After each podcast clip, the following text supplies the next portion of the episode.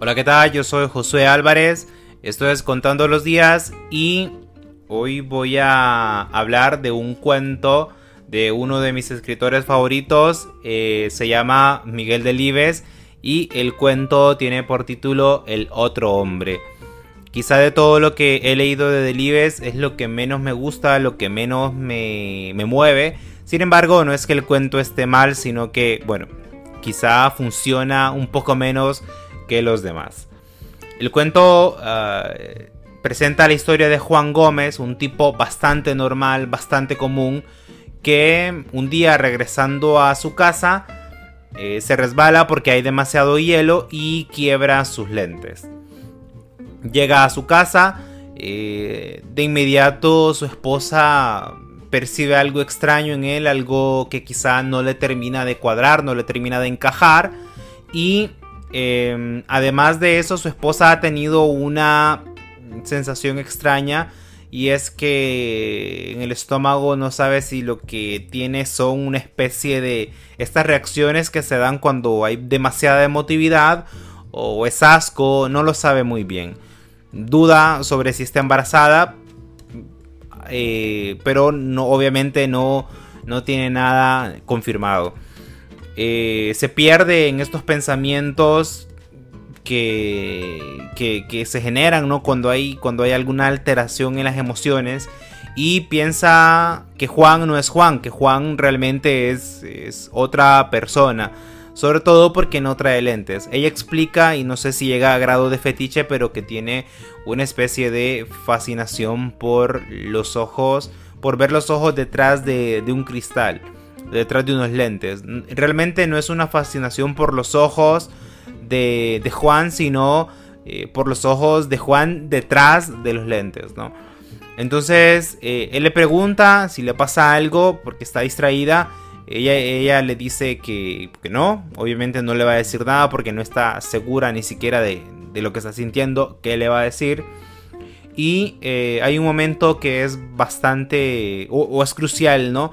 Porque Juan eh, va, la abraza y ella, su reacción es, incomodarse mucho porque creo que en ese momento decide que Juan no es Juan, que Juan es, es otro hombre en realidad la que la está abrazando. Y eh, él sigue, continúa con esa actitud, la besa y bueno, ella se desmaya. Y ahí termina el cuento. Pero eh, creo que eh, más, que, más que ese final, tenemos que fijarnos en, o más que en ese final, no, tenemos que fijarnos en algunos aspectos que son relevantes. Por ejemplo, nos propone este tema de si en algún momento las personas comienzan a vivir con extraños. Eh, si en algún momento las personas eh, sean hermanos, papás, esposos, abuelos, las personas cambian tanto que ya no es la persona que conocíamos y es ahora un extraño, un extraño más, ¿no? Obviamente en nuestra cabeza nunca será un extraño, pero la pregunta es si en algún momento comenzamos a vivir con extraños.